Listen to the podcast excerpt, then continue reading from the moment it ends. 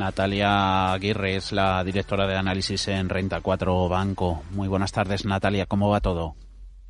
Hola, buenas tardes. Pues muy bien, con los mercados la verdad es que con un tono bastante positivos, hay que decirlo. Yo creo que recogiendo sobre todo los buenos datos ¿no? que estamos teniendo mm. eh, en, estos días que hemos estado cerrados, hemos tenido muy buen dato de empleo el viernes pasado en Estados Unidos, eh, hemos tenido también máximos históricos en el ISM de servicios y bueno, lo que sí que se ve es que eh, la recuperación económica cobra ritmo, sobre todo en Estados Unidos.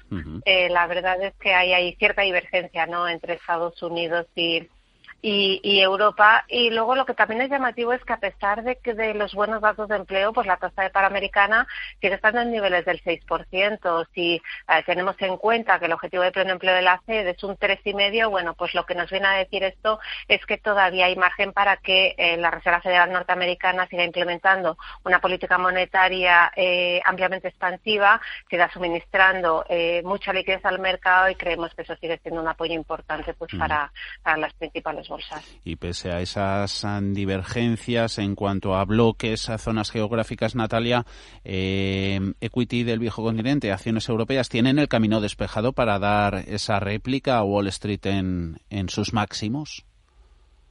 A ver, yo creo que aquí hay que tener en cuenta distintos temas. Yo creo que el fondo de mercado en términos de liquidez sigue siendo muy positivo porque tenemos un apoyo explícito del Banco Central Europeo. De hecho, lleva un par de semanas, tres, acelerando las compras de deuda contra la pandemia, el famoso PEP, e y además mantiene el compromiso para mantener unas, unas, unas condiciones de financiación favorables. No hay que olvidar que les queda prácticamente la mitad eh, de, este programa de compras de deuda contra la pandemia eh, por ejecutar y que va hasta marzo del 2022. Pero luego hay, hay, hay otros factores que eh, sí que es verdad que estamos en peor situación relativa a, a, Estados Unidos. Y yo citaría dos. En primer lugar, bueno, pues una más lenta vacunación, está claro, una peor evolución de la pandemia, estamos viendo nuevas restricciones a la movilidad y estas restricciones a la movilidad lo que vienen a hacer es poner en cuestión las previsiones de crecimiento que había. Por poner un, ejemplo muy claro, Banco Central Europeo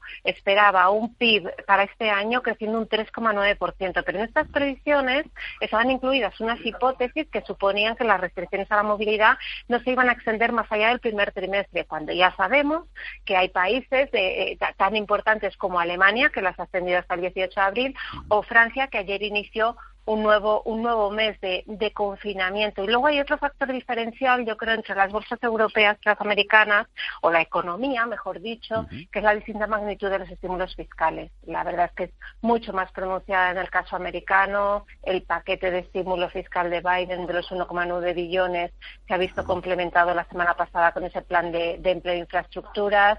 Y bueno, pues yo creo que para que la bolsa europea pueda seguir a Wall Street, pues es necesario que se despejen las dudas sobre el crecimiento económico europeo, que eso se va a dejar notar de forma especialmente relevante en los sectores de corte más cíclico, que al fin y al cabo son los que tienen más peso en los índices europeos. Pero bueno, eso habrá que ir viéndolo ¿no? en los próximos meses, a ver sobre todo cómo va evolucionando la pandemia, que yo creo que es lo que va a determinar el resto. Sobre todo incidiendo en esa desigualdad, ¿no? en la evolución. Eh, distribución de los de las ayudas de los planes de estímulos desde luego que los estadounidenses también llegan mucho más rápido a sus destinatarios ya sean empresas o, o ciudadanos a través de los cheques. Aquí en Europa todavía estamos a verlas venir Totalmente, y además la, la, noticia que ha pasado un poco desapercibida la semana pasada en mercado, ¿no? De eh, ciertos eh, obstáculos que podía estar poniendo el Tribunal Constitucional alemán, para el desembolso. Sí, el Tribunal Constitucional alemán siempre está ahí, ¿no? eh, ya, ya, ya puso pegas al programa PEP, de, a, las compras de deuda contra la pandemia del Banco Central Europeo, que al final se solucionó. Ahora también está poniendo ciertas pegas y eso, hombre, yo no creo que vaya a hacer descarrilar el Fondo de Recursos construcción europea, pero sí que podría provocar ciertos retrasos ¿no? en la llegada de los fondos. Entonces, bueno, pues evidentemente no son buenas noticias.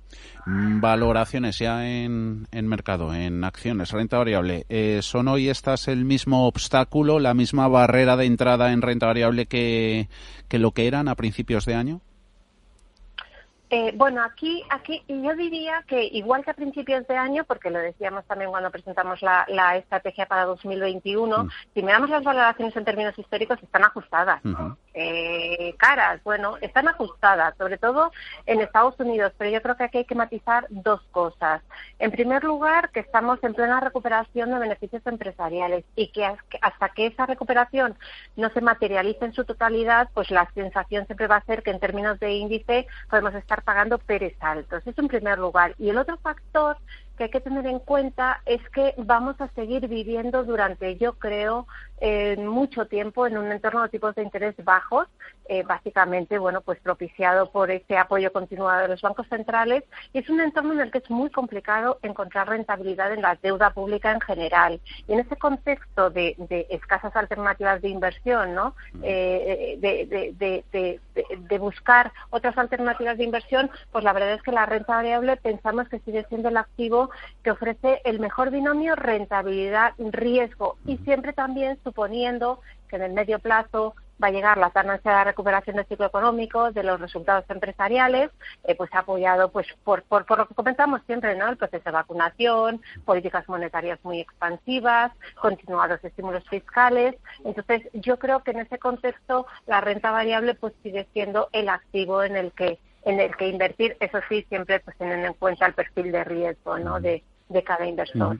Esos pueden ser catalizadores a favor de una evolución positiva del mercado. Eh, luego puede haber otros palos en las ruedas. Caso de las renovables, tema antidumping, aranceles que pone eh, Estados Unidos a fabricantes de aerogeneradores aquí en España, Acciona y compañía.